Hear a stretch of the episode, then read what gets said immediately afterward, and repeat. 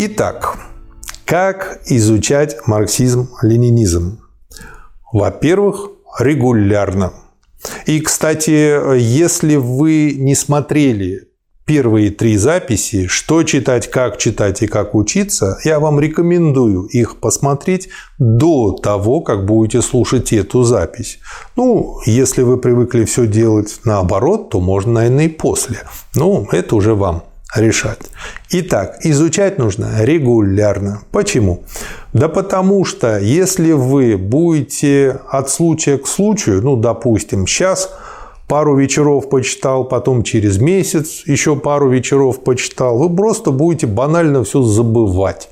У вас ваша база не будет образовываться. Только через 2, 3, 4 вечера чтения у вас что-то завяжется. Потом вы забросите, прошло несколько месяцев, вы уже все забыли, вам нужно опять это освежать, опять начинать повторять заново. И вы будете топтаться на месте. Поэтому выделите, пускай небольшой объем времени. Я думаю, минимальный объем времени – это полчаса. Этого за уши достаточно. Можно в метро слушать, можно в метро читать со смартфона. Для этого мы делаем электронные версии всего того, что мы делаем. А можно, как и я, в метро Тогда не было еще интернета, но я спокойно раскрывал книжки формата А4, Э, на полную садился, с карандашом на них делал пометки и спокойно в московском метро получил второе высшее. Так что можно и таким способом в метро, если вам удобно и подходит, регулярно это делать. А поскольку мы в дороге находимся каждый день и как минимум полчаса, на самом деле подавляющее большинство людей намного больше, значит у вас есть в общем-то резервы, которые вы можете найти для того, чтобы это делать регулярно. Второе небольшими порциями. Слово «небольшие» оно не абсолютное, оно относительное. У каждого эта порция своя. Кому-то достаточно прочесть 5-6 страниц, и дальше нужно переваривать, обдумывать, усваивать пройденный материал, потому что нужно его не просто там физически прочесть, а его нужно понять, усвоить. Кому-то, может быть, и 50 страниц нужно будет, и он сможет их охватить. Понятно только одно. Чем дольше вы читаете серьезные полезные книжки, тем порции растут. Чем глубже книга, тем порции уменьшаются.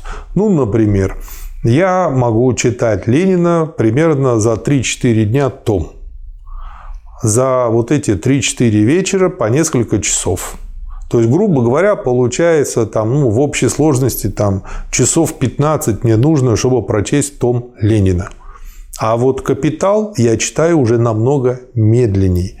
Не только потому, что э, он написан гораздо более академическим языком, но он все-таки сложнее.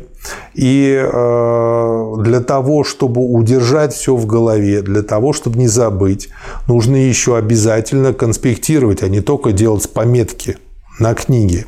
И по этой причине я, собственно говоря, «Капитал» и читаю медленнее. Но это потом окупается тем, что не нужно перечитывать, не нужно тратить время на повторение, а идете в том темпе, который вам подходит. Поэтому порции выбираете от э, темы, от глубины книги, от того, как много времени вы можете на это потратить и как быстро вы все это усваиваете. У каждого порция своя, так же как и темп у каждого свой.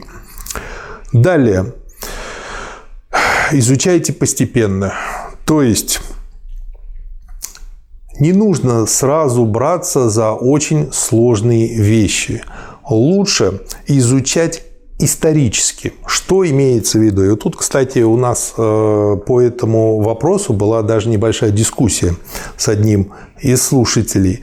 То есть мы с Михаилом Васильевичем стоим на той стороне, что имеет смысл э, подходить к изучению классиков с точки зрения исторической. То есть, если Ленин, берете первый том и читаете первый, второй, третий, дальше, дальше и дальше. И постепенно в него погружаетесь. Но не нужно воспринимать первый том Ленина, который он писал, когда ему было 23-24 года, по сути дела старшекурсник, а, в институте как легкое чтение. То есть это идет не от простого к сложному. Это другое.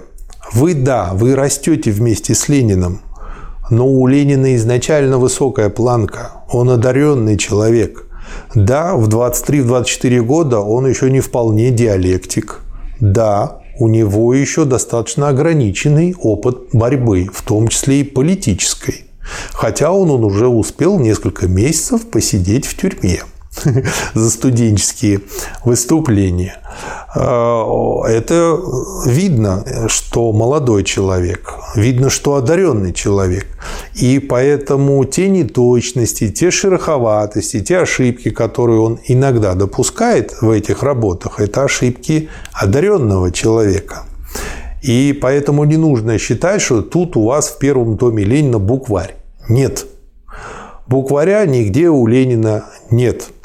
И это не от простого к сложному. Это исторический принцип, когда вы постепенно вместе с Лениным развиваетесь и идете от целого к целому, потому что каждый том содержит определенное количество целых работ. Там нету обрывков статей, обрывков романов, обрывков повестей там, или какой-то критики. Она всегда цельная как каждая самостоятельная работа. И вот так вот постепенно, по мере того, как Ленин нарабатывает свой опыт, и вы нарабатываете свой опыт, не ленинский. Вы что-то берете из ленинского опыта, что-то нет, на что-то, может, смотрите еще по-другому. Но по мере того, как вы наблюдаете течение его мысли, а вот это и есть логическое развертывание мысли, логический вывод, вы и растете постепенно и погружаетесь в тему вместе с ним. Аналогия такая, как у казаков, раньше было принято вместе с мальчиком, ему дарили э, рос э, его боевой конь, ему дарили же ребенка, и они росли вместе. И у них было полное взаимопонимание. И у вас главная идея состоит в том, что вы начинаете лучше понимать Ленина. Что самое интересное, с каждым его томом вы его быстрее читаете. Вы как бы начитываете его. Такие у вас сразу образы, потому что у каждого человека есть свой стиль любимый, есть такой же любимый стиль изложения и у Ленина. Я не смогу его описать, но я его вижу. И это позволяет мне быстрее читать его книги, хотя они и усложняются по мере его жизни. Но опять же, они разные. У него есть более простые произведения, более сложные. Но не нужно ожидать, что у него с каждым томом все сложнее, все сложнее, все сложнее. Жизнь очень разнообразна. Мы не каждый день едим мясо. У нас бывают и разгрузочные дни, у нас бывают и вегетарианские дни. Кроме того, и к мясу мы тоже любим гарниры.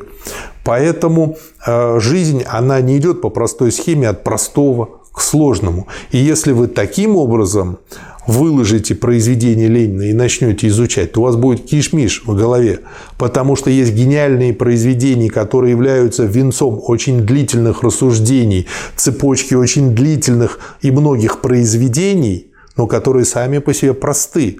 Но они просты, если вы перед этим почитали достаточно сложные и глубокие произведения – вот в чем дело.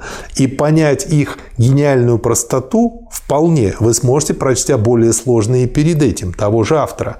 А это лучше делать в хронологическом порядке, поскольку мысль развивается хронологически, потому что мы не можем жить так, чтобы перепрыгивать через дни, через эпохи, а мы живем последовательно, и поэтому наша мысль развивается именно по хронологии. Поэтому постепенно – Дальше. Обязательно тратьте на это длительное время. Длительное время не в плане каждый день по многу, а в плане того, что ну как минимум года два.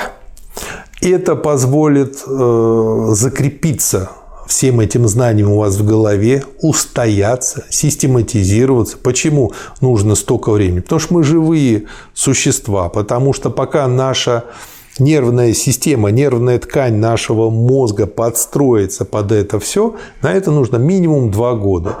Ну а реально, чтобы разобраться достаточно серьезно, это как для любого высшего образования 5-6 лет. Если не очень глубоко, ну, 2 года. Если посерьезней, то 5-6 лет. Дальше потом тоже не надо забрасывать. Да и потом, если вы серьезно в этом разберетесь, у вас появится желание делиться этим знанием с людьми. А это означает, что вы дальше будете с ним работать и глубже погружаться в него. И э, тогда вы увидите новые аспекты того, э, то, что на раньше не обращали внимания. Кроме того, возможно, вы пойдете дальше и предложите, что еще дальше развивает марксизм, ленинизм в том или ином его виде, в той или иной степени. Следующий момент. Обязательно конспектируйте. Если у вас очень мало времени, делайте конспект прямо на книге.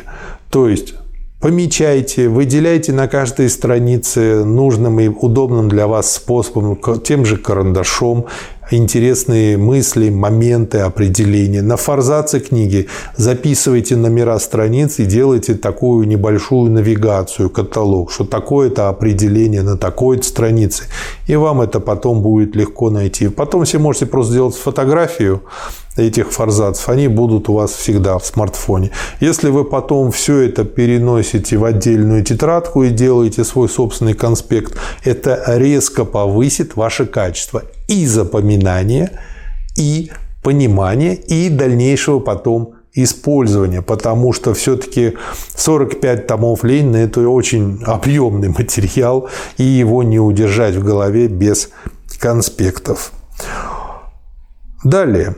Спрашивайте товарищей. Всегда можно найти товарища, который в том или ином вопросе, в той или иной теме разбирается лучше вас, и в частности в марксизме и ленинизме. Мне очень повезло, я знаю Михаила Васильевича Попова, но я думаю, и вы можете ему задать вопрос.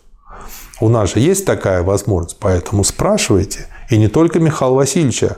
Есть э, много преподавателей в Красном университете. Каждый очень хорошо разобрался в своей теме. Например, товарищ Галко, с ним мы будем разбирать «Капитал» Маркса. Так что спрашивайте, товарищи. Помимо вот всего сказанного, э, я при изучении марксизма-ленинизма обязательно систематизирую то знание, которое я получаю. И когда систематизирую, придерживаюсь трех принципов. Первый принцип. Я иду от целого к целому. То есть это означает, что на каждом шаге я должен понимать, что я понял то, что прошел. Если у меня остались какие-то недосказанности, непонятности, то есть знание у меня не стало целым в голове, а таким ущербным остается, то я разбираюсь с этим. Почему? Потому что если я не доразберусь, то потом эта щербатина вылезет рано или поздно и расколет это знание.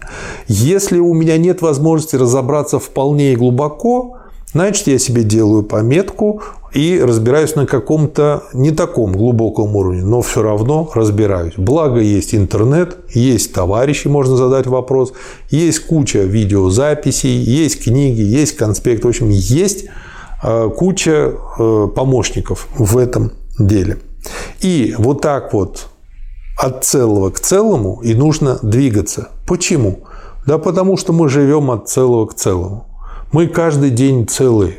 Мы, будучи ребенком, будучи маленькими, там, в полкило, в два кило, в три кило, в 10 кило, мы всегда целые, как организм. Мы никогда не бываем ноги отдельно, голова отдельно.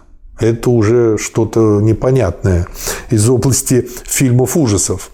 Мы всегда целы. И вот знание, оно такое же, оно не прерывается. Точно так же, как ручеек постепенно становится все более полноводным, становится речушкой, потом речушка речкой, потом речка большой речкой, потом большая речка становится рекой Волгой, Леной, Енисеем, потом доходит до моря, потом до океана. Вот и здесь. И нигде не прерывает своего течения. То же самое и знания. Они не прерывают своего течения. Они всегда, в каждый момент времени целые. И двигаться вы можете от целого к целому. Вот как курица растет по чуть-чуть, набирает вес. И вы точно так же, ваши знания добавляются вот так по чуть-чуть к той целой системе, которая есть. Почему еще это важно? А вы, когда добавляете новое знание, вы не только должны добавить само по себе качественное знание, но оно должно вписаться всю, во всю систему имеющегося вашего знания и не противоречить ему. Это и есть. Потому что если оно противоречит, оно создает вот эту щербину в знаниях. И у вас целостность нарушается.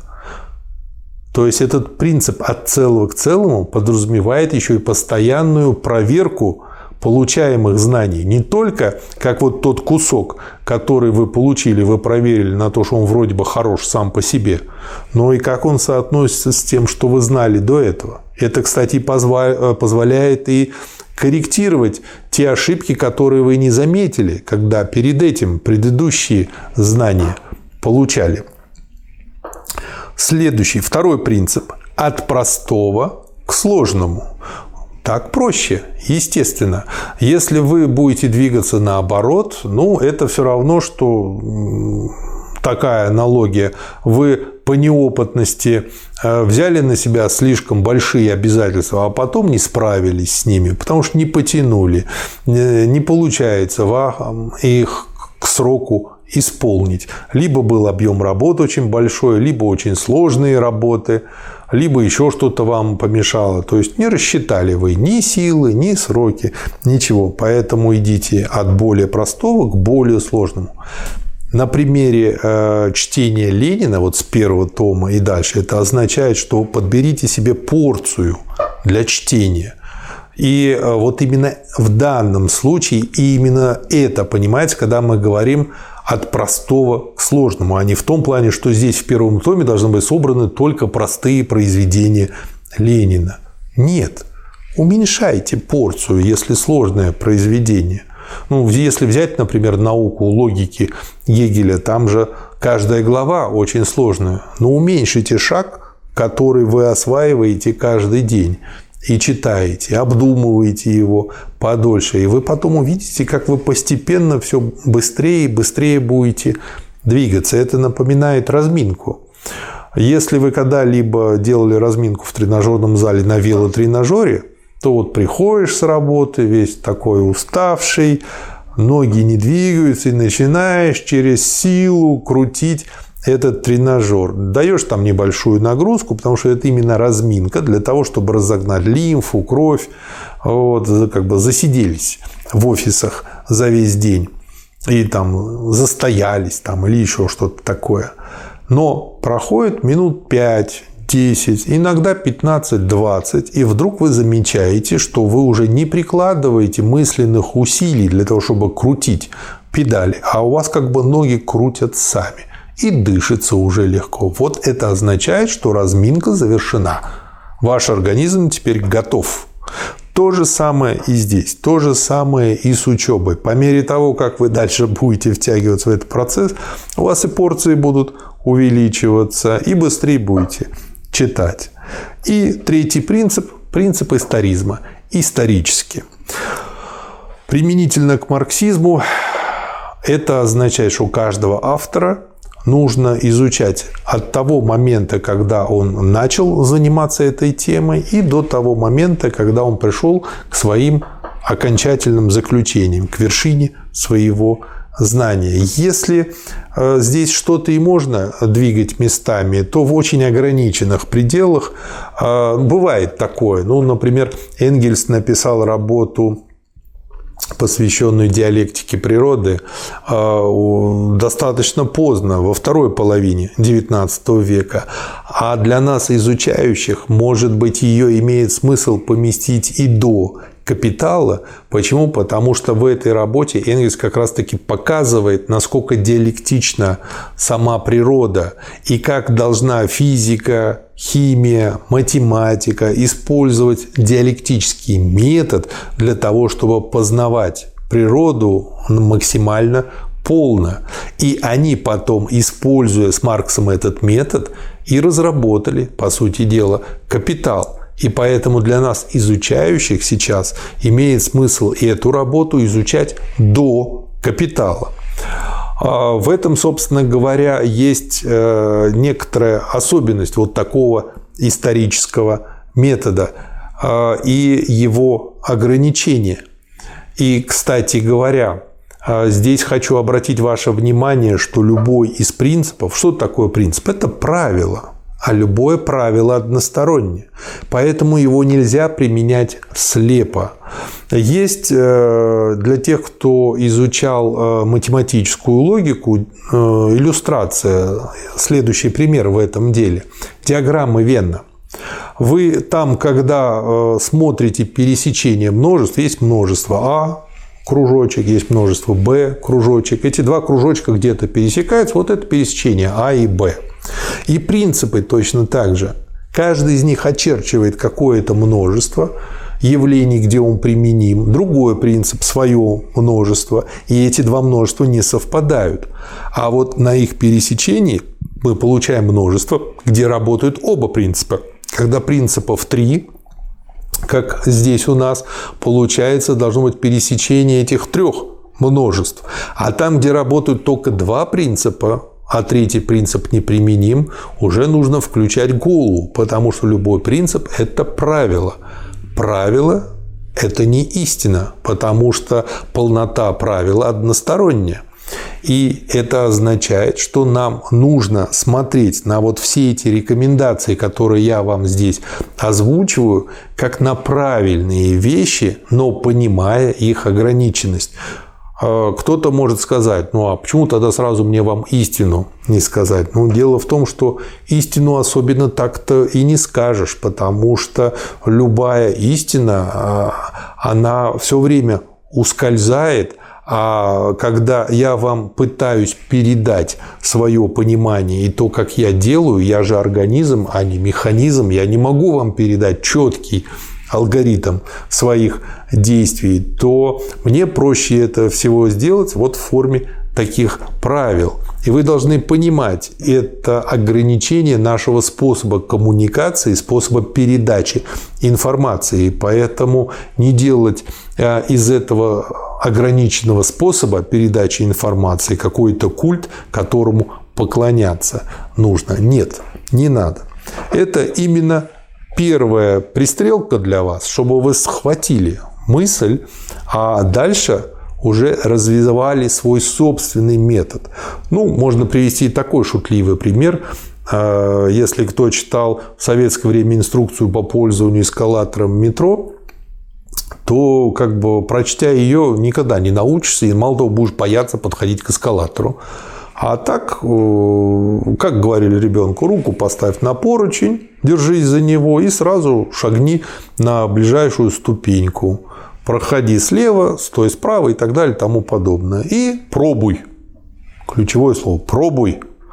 И э, взрослый подстраховывал ребенка. Все. Через несколько раз, там, за 2-3 минуты ребенок научался уже основным действиям, и все было понятно но при этом какие-то простые правила, да, односторонние, да, если их раскапывать, там будет куча косяков в этих правилах вылазить, как уцепись за поручень, а как уцепиться, а левой рукой или правой, а вот я уцепился и что, а поручень-то двигается, а вот как мне в эту раскоряку успеть? То есть куча возможностей для разных критиканов тут найти кучу несуразностей. Но мы-то понимаем, что это критиканство, и что вот эти все примеры, все эти иллюстрации, они для облегчения понимания того, как нужно делать, а не как э, такая самодавлеющая истина. Поэтому вот эти три принципа, которые я использую, рекомендую их вам использовать, но без фанатизма подходите к ним диалектически.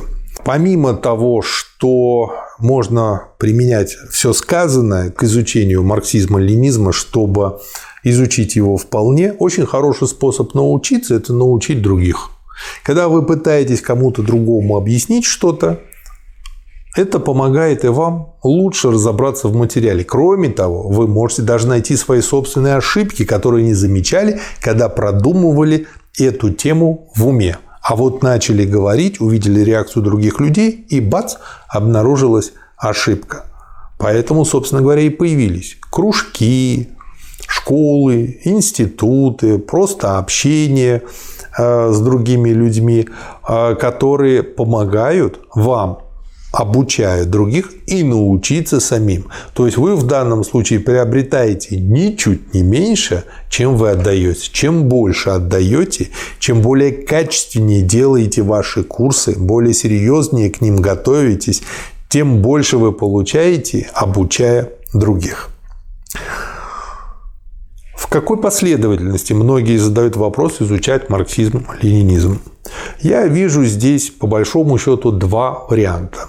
Для любителей строгого подхода нужно а, начинать с изучения предшественников, таких как Аристотель, чтобы понять основы формальной логики, Гегель, чтобы а, понять вершину научного метода, изложенного в его науке логики.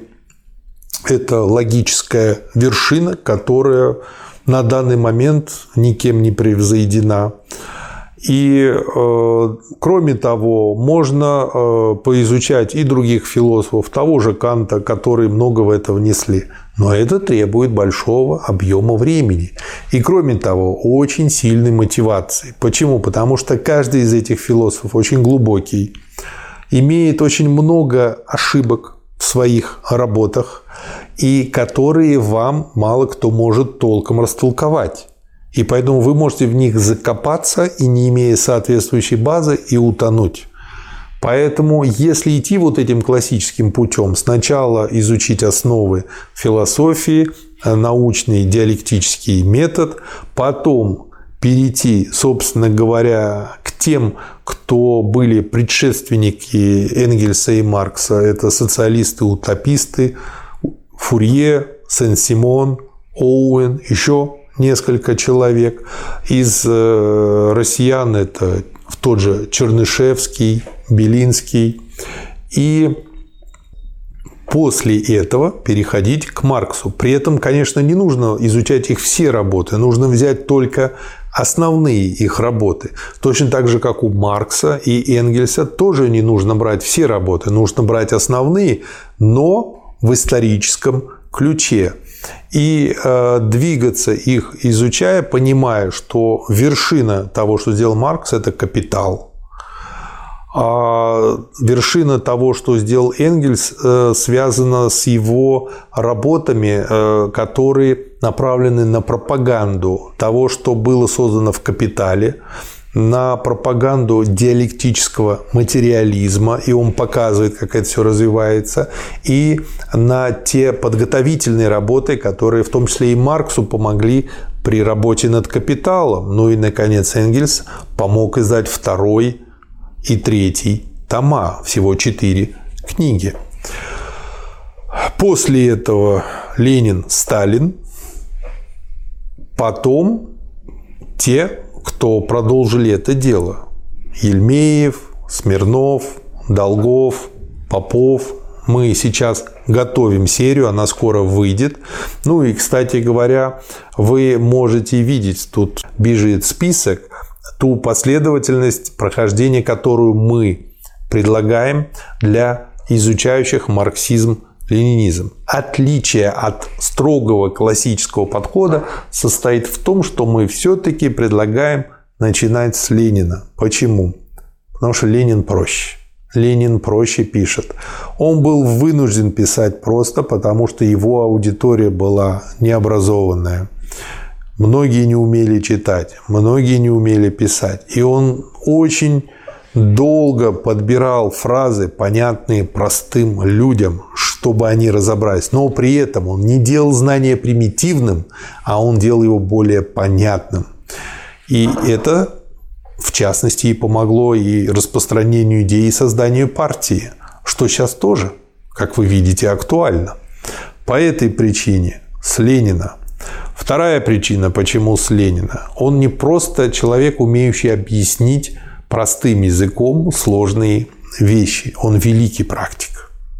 Он и он в первую очередь несет на себе э, ответственность, если можно так сказать, за 1917 год и далее, за подготовку всего этого. Конечно, он делал это не один, но если изъять Ленина, то под большим вопросом, получилось ли бы у нас тогда что-либо, я думаю, нет.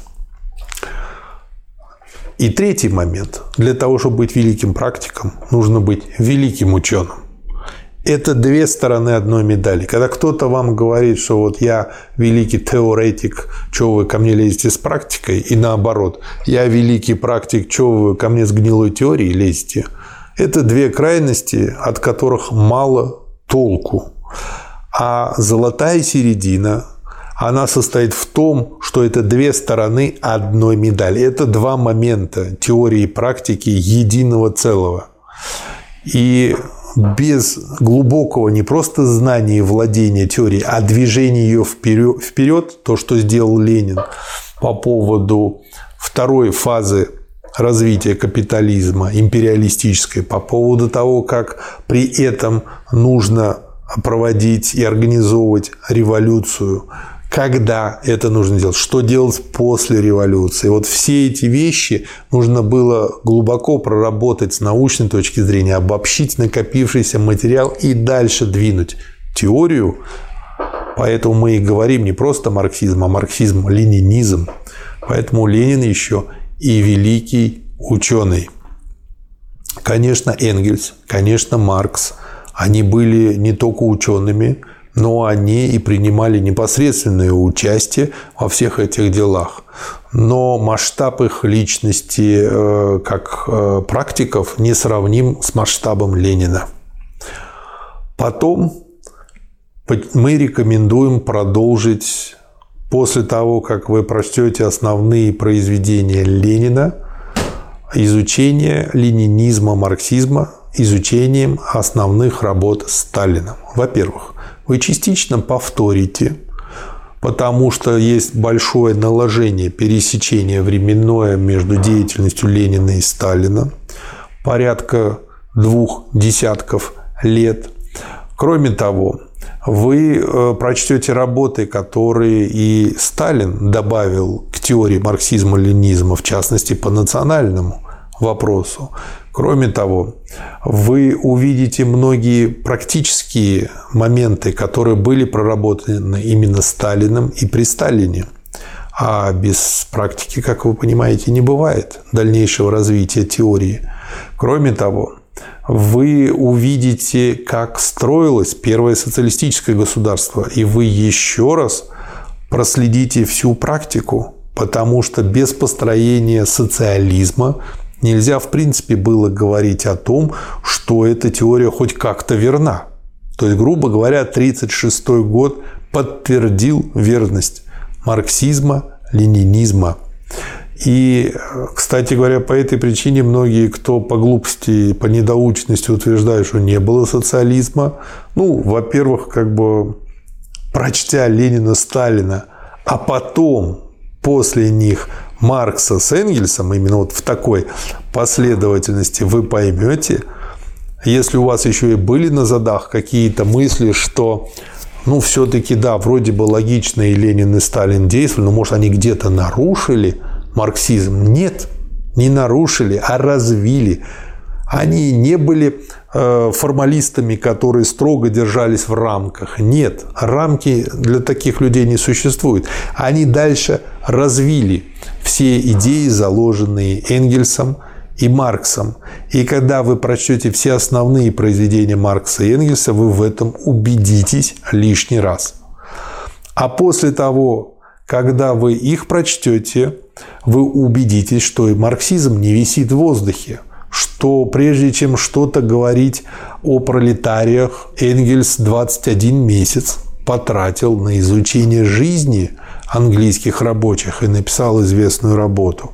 Прежде чем начать э, писать «Капитал», Маркс изучил всю политэкономию до его момента. И, собственно говоря, почему «Капитал» называется «Критика политэкономии», а потому что перед этим он написал еще три тома, в которых он исследует все предыдущие политэкономические теории и критикует их. Просто их потом решили не издавать как часть «Капитала», а в советское время это было издано как четвертый том «Капитала» в трех книгах. Но на самом деле их имеет смысл э, как бы поставить до «Капитала», потому что эта работа была проделана до написания «Капитала» как анализ – имеющихся систем и их критика. И он показал, в чем слабость всех тех теорий, которые были до него. И Рикардо, и Смита, и Сен-Симона, хотя это были великие экономисты, особенно для, своих, э, для своего времени, но многое не позволяло им пойти дальше. Те ошибки, что они сделали. Ошибки выявил Маркс, и он нашел то зерно, которое дальше позволило выстроить самую глубокую и стройную теорию капитализма.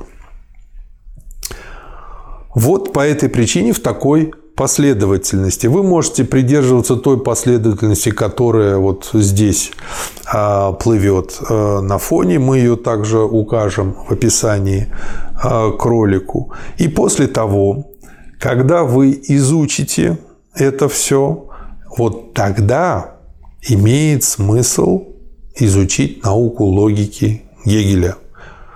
Почему после? Потому что написано очень сложным языком. Сложным не потому, что Гегель писал завертикультяпист. Нет. А потому что он занимался той наукой, философией, которая лежит в основе всех наук и которая, собственно говоря, помогает каждой науке выработать ее собственный метод, используя метод, который выработан в философии. И по этой причине он должен был максимально точно, максимально научно этот метод не только описать, не только придумать, он его не придумал, а вывести – из реалий жизни. И по этой причине эту книгу сложно читать, потому что она полна понятиями научными, терминами. Их нужно верно трактовать, не ошибаться, хотя очень часто они обманывающе известно в кавычках звучат. Но это всего лишь похожее звучание. Смысл в философии в них часто вкладывается в эти понятия прямо иногда противоположные. Вот. И по этой причине, если вы начнете с Гегеля, ну, вы просто либо его неверно поймете, истолкуете, и это будет потом источником кучи ваших ошибок и непониманий. А, и хорошо, если вы поймете, что это ошибки, а если не поймете, так вот и появляются всякие теории солидаризма, которые сейчас различные экономисты, академики проталкивают. Так теория рыночного социализма появилась. В общем, все эти глупости. В общем, пытаются скрестить ужас ежом. Почему? Да потому что не вполне разобрались. 90% людей банально не вполне разобрались. Вот основная причина.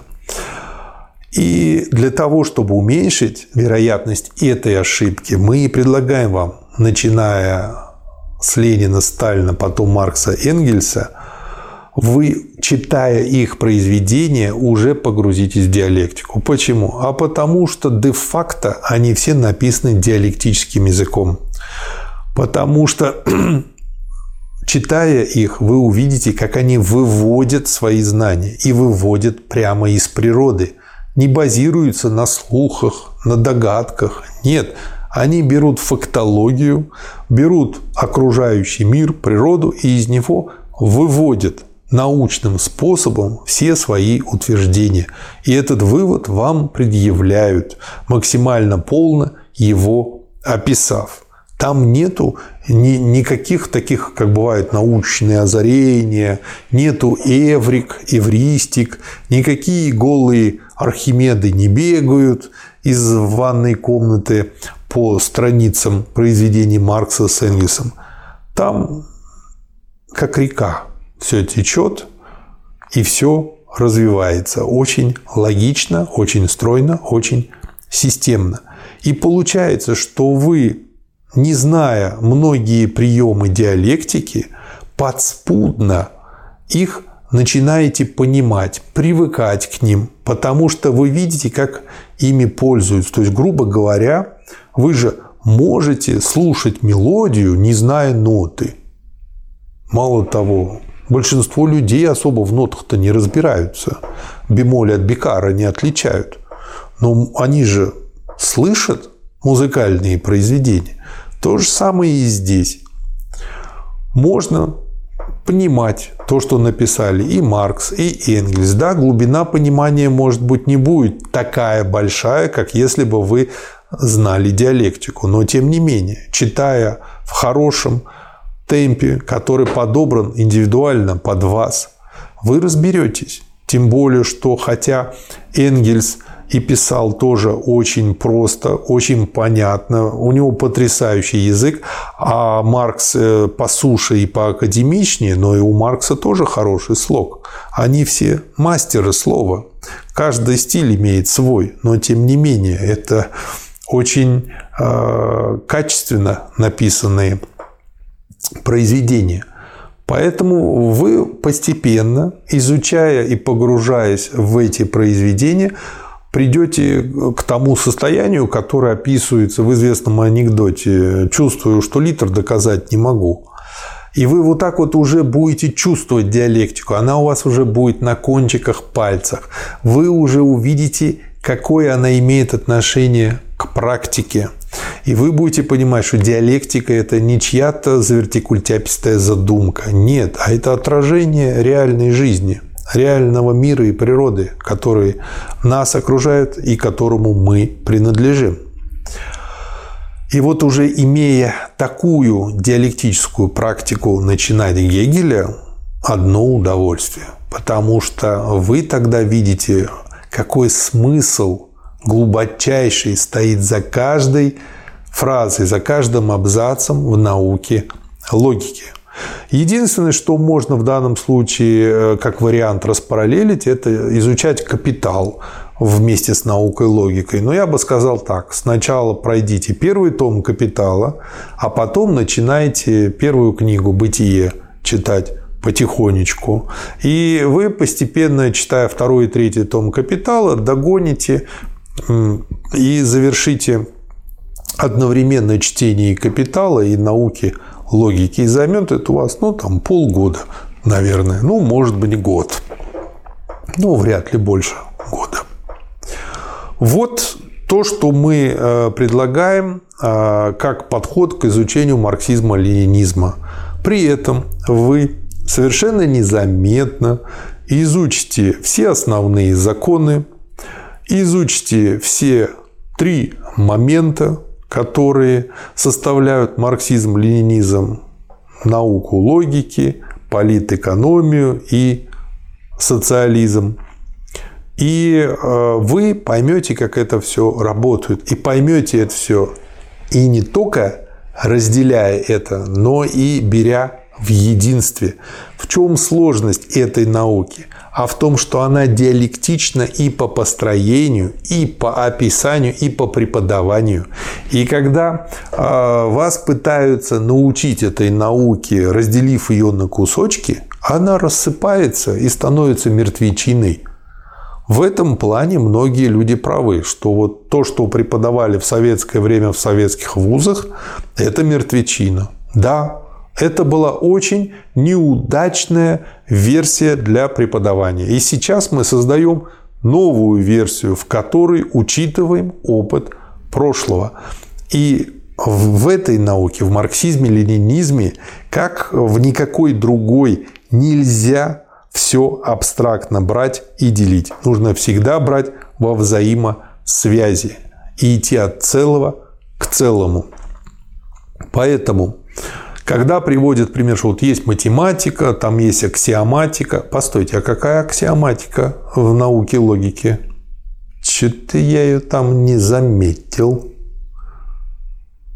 А как из этого выкрутился Гегель? А вот как бы вот выкрутился. Дальше. Как нам преподают математику?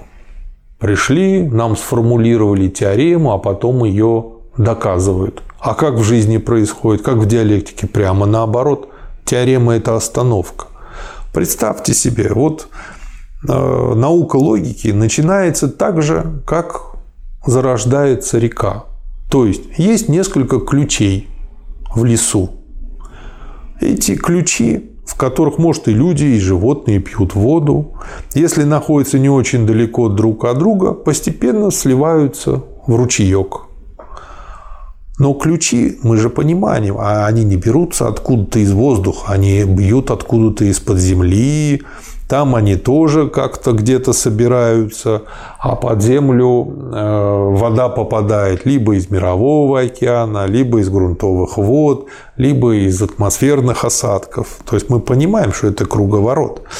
Но мы, как исследователи, должны найти вот эти ключи. Но эти ключи – это не аксиомы. Аксиомы – это предположения, это правила, это определенные механические понятия. А живой ключ, он сегодня есть, завтра его нет. Но при этом ручеек-то не пересыхает, потому что новые появляются. То есть каждый ключ, он живой, а аксиома дохлая. И это первое отличие, почему нельзя математикой Э, объяснять диалектику. И говоришь, вот математика это по этой причине наука. Нет. Математика это механистическая наука. Механизм. А диалектика, она про организм. А как мы знаем, для того, чтобы от механизма дойти до организма, нужно еще пройти и химизм, как минимум. И получается вот такая очень интересная вещь. Те, кто к сожалению, не разобрался в диалектике, пытаются ее механистически осмыслить, у, нее не, у них не получается. У них потом не получается также и с выводом, потому что вот эти ручейки, э, собираясь потом в речушку, речушки собираясь в речку, речка, речки потом впадают в большую речку с озерами, а когда мы на плоту по этой речке плывем, мы же, или даже когда идем вдоль ручейков, мы же где-то делаем привалы, остановки, там есть города различные. И вот, по сути дела, мы до них доплываем и проплываем дальше. Вот это и есть своего рода образ вывода, как это происходит всегда на самом деле. То есть теоремы – это какие-то промежуточные остановки. И потом они позволяют дальше – после того, как мы отдохнули, получили результат, плыть вдоль по течению реки. А вот. Точно так же в океане есть острова. Обратите внимание, вот все эти острова – это, наверное, большие какие-то теоремы с кучей следствий, особенно если архипелаг какой-нибудь большой. Так происходит в природе. У математиков все задом наперед. Конечно, математики говорят, что ну, мы же все-таки доказываем, мы выводим. Да, но даже Энгельс, если вы прочтете его диалектику природы, обращает внимание на то, что ну ведь большая вещь, привычка. И получается, что если многие люди вот так поспудно, имея техническое образование, как я, например, и со школы еще, как мы математику изучали, как мы физику изучали. Мы же изучали не физику Ньютона, а мы изучали три закона физики Ньютона. И потом, как они комбинаторно складываются и работают. И все. Вот все, что мы изучали. А вы почитайте самого Ньютона. Обратите внимание, у него философия первичная. А вот эти законы, они уже выведены из очень глубокого понимания мира и применение философского метода на тот момент, который он знал. И вот получается, что если мы вот так механистически пытаемся преподавать живое, а диалектика – это живое знание, то мы, если брать грубый образ, вместо курочки имеем курятину, вместо ручья имеем бассейн – или систему бассейнов с трубами, которые придумали и навертели сами. И потом видим, что этими вещами мы не можем объяснить мир. Из курятины мы не можем опять сложить живую курицу. Из системы бассейнов мы не можем получить речку. Почему-то заболачивается все. Ну, нету этого. Вот. И почему-то мы ругаем при этом диалектику. Вместо того, чтобы понять, что есть науки достаточно простые, это математика. Как бы вам смешно это ни показалось, самая простая наука – математика. И программирование, как инженерное приложение математики, одно из самых простых наук. Потому что там 0 – это 0, 1 – это 1, и все. Ну, есть какие-то мнимые числа, комплексные, там еще что-то такое.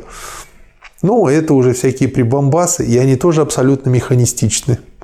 Конечно, чтобы дальше развивать математику, нужно сделать виток в диалектику. И математик, овладевший диалектикой, он может ее дальше развивать. Нет, он будет топтаться по кругу.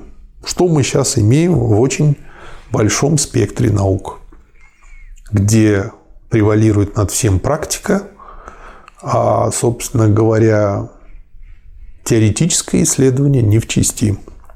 Но это не тема данного изложения, поэтому об этом не будем. Итак, если вы придерживаетесь вон той классической или рекомендуемой нами последовательности, то вы достаточно глубоко изучите марксизм, ленинизм. В общей сложности это получается ну, где-то около 90 книжек. Ну и кроме того, когда вы все это изучите, вы должны понимать, что после Сталина не стояла наука на месте. Она и дальше развивалась.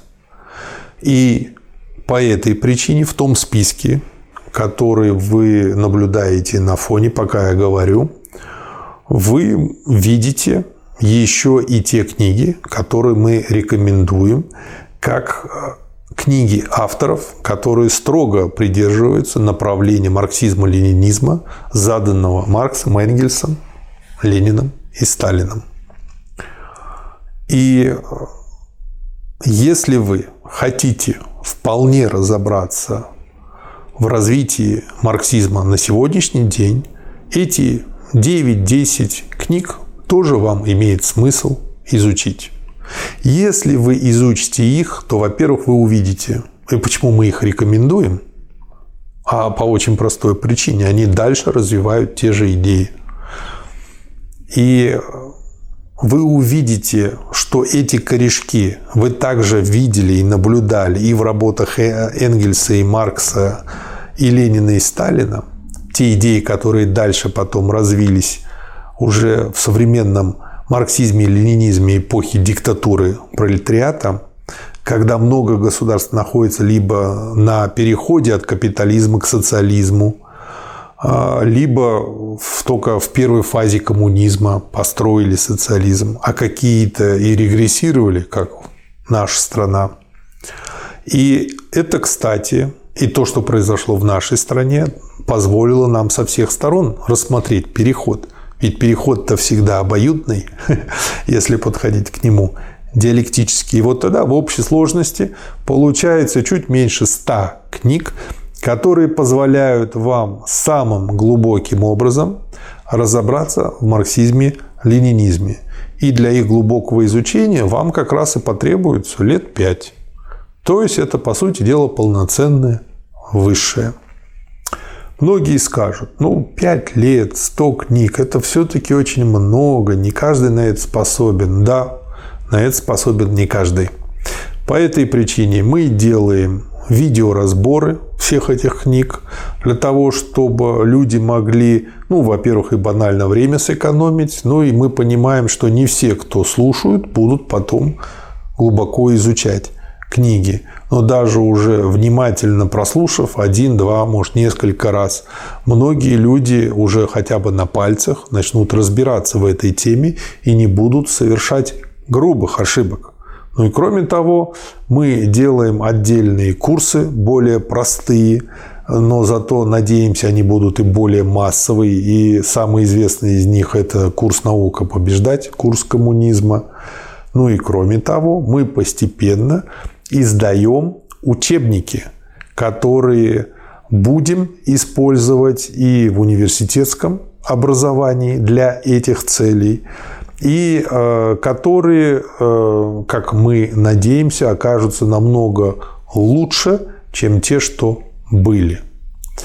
Аналогия между теми учебниками и тем, как э, я сейчас говорил, как глубоко изучать марксизм-ленинизм, такая же, как, ну, например, есть такая наука физика твердого тела, а есть ее инженерное приложение, называется сопромат – сопротивление материалов. Ну, кстати, сопромат тоже не особо легко-то изучается, поэтому не нужно думать, что в этих учебниках будет написано все как в школьном букваре. Нет, это все-таки тоже достаточно серьезное чтение. И э, там будут просто что-то рассказано попроще, что-то объяснено попроще, даны более простые линейные модели для понимания, но которые несут в себе суть и не искажают, не вносят грубые искажения. Но это точно так же, как с разной точностью можно вычислить число π. Абсолютно точно вы его никогда не вычислите. Но вы можете вычислить с двумя знаками после запятой, с десятью знаками после запятой, сотни знаков после запятой. Вот эти учебники – это там три знака после запятой. Ликбезовский курс – это вообще только натуральные числа без запятой. А глубокое понимание, ну, это 100 знаков после запятой, если брать эту аналогию. Вот таким макаром я, собственно говоря, изучаю а, марксизм, но мое бы изложение было неполным, если бы я не обратил а, внимание на два момента. Первый момент – это не только то, что теория и практика, они едины. Их мы разделяем только для того, чтобы передать мысль. Но дальше мы их должны всегда соединять. То есть мы их разделяем только мысленно. Ну, точно так же, как мы мысленно курицу делим на крылья, лапки, голову, желудок, позвоночник и прочее, прочее. Но в курице они образуют единое целое. Если вы вытащите из какой-то курицы сердце, она просто сдохнет, не будет, перестанет быть курицей. Точно так же и здесь. Изучая марксизм-ленинизм, нужно всегда это помнить и идти от целого к целому, вот так как я говорил, изучая его. Но для того, чтобы не просто понять это абстрактно, что это целое, а прочувствовать это всей своей душой, а, нужно вести практическую деятельность. То есть нужно попытаться дальше передать это знание. Нужно организовать кружок. Если вы э, видите возможность, организуйте профсоюз, вступите в партию. Каждый делает по-своему. Заведите свой блог, просвещайте дальше людей. Но вы сами поймете, что лучше всего у вас получается, если вы будете думать на эту тему и начните это делать делайте это. И не бойтесь совершать ошибки. Многие говорят, до какой степени вот мне нужно изучить марксизм, чтобы потом не бояться навалять ошибок. Как бы, да не до какой. Вот как только начали, можете сразу завести блог. Я недавно наткнулся в интернете на видеозапись одного паренька, э, у которой было там ужасное количество просмотров, там миллионы э, Запись очень простая. Он решил привести свое тело в порядок, потому что увлечение гамбургерами, Кока-Колой, Пепси-Колой и компьютерными играми привело его в такое состояние, что он не мог даже несколько секунд, подчеркиваю, секунд, повисеть на турнике на двух руках. И вот его кто-то снимал, или, наверное, он сам камеру ставил, поставил дома турник и начал вот так висеть. Где-то к концу первого месяца он научился висеть аж 12 секунд. После этого начал пытаться подтягиваться. И там, что с ним произошло через полгода, я там не помню, еще чего-то. В общем-то, он добился своего. Но видно, что он каждый день делает одно и то же. И по схеме вода по капле камень точит, он свое добился. Точно так же и вы. Изучая марксизм, это посложнее, чем научиться подтягиваться. Почему? Потому что там понятна методика и простая. Там физически это сложно, а здесь не только сложно, потому что надо напрягать мозги, а это сложнее, чем физическая работа, чем физические усилия. Но нужно еще и овладевать учебным методом. Здесь двойная сложность. Поэтому многим людям будет интересно, как вы с этим справитесь. А кроме того, начиная вести такой блок, вы сжигаете мосты. И говорите себе, я не шагу назад, я дальше буду идти вперед. И как бы сами себя стимулируете к тому, чтобы потом довести дело до ума. Поэтому не забывайте про то, что практика, она может быть разнообразной. И самое главное, когда вы что-то делаете, вы всегда совершаете ошибки.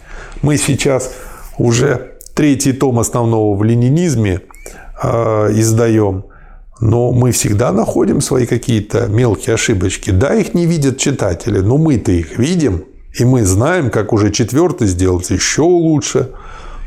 Так что ошибки у вас будут всегда. Не бойтесь их совершать. Бойтесь их не найти и не исправить. Вот это самое важное. Поэтому дайте себе право на ошибку. Но подходите к этому диалектически. Если вы даете себе право и право на ошибку, но любое право подразумевает ответственность. А это означает, что вы берете на себя обязательства по нахождению и исправлению своих ошибок. Без этого права на ошибку – это право на полную безответственность по схеме «ну не шмогла я, не шмогла». Ну, не успел я, как вот многие современные дети. Абсолютно безвольные, безответственные. Что-то пообещали и не сделали, забыли. Не специально, просто не со зла. Просто не шмогла. То есть, право на ошибку подразумевает и ответственность за исправление ошибки и ее последствий. Это очень важно. Ну и, наконец, когда вы начинаете изучать марксизм, ленинизм, вы, по сути, начинаете участвовать в строительстве коммунистического общества. Потому что вы не только себя, как Мюнхгаузен, за волосы вытягиваете, но изучая это, вы помогаете другим, потому что вы их тоже учите, потому что обучая других вы лучше сами разбираетесь, обсуждая это с людьми. А значит, вы постепенно начинаете строить совершенно незаметно даже для себя самого, для себя самой коммунистические отношения с людьми. То есть у вас начинает из небытия, из ничто расти коммунистическое бытие. Вам будут приходить потом разные мысли. Вы же можете не только блог вести, не только канал. Вы можете начать издавать книги, присоединиться к тем, кто это делает, вести кружок. Много чего есть на ниве просвещения. Ну, море непаханное. Можно использовать все различные современные средства, и мультипликацию, и различные игровые форматы. Куча их форм этих существует. И наука, и человеческий прогресс эти формы технические плодит с невероятной быстротой. Поэтому не бойтесь, что все возможности разберут до вас.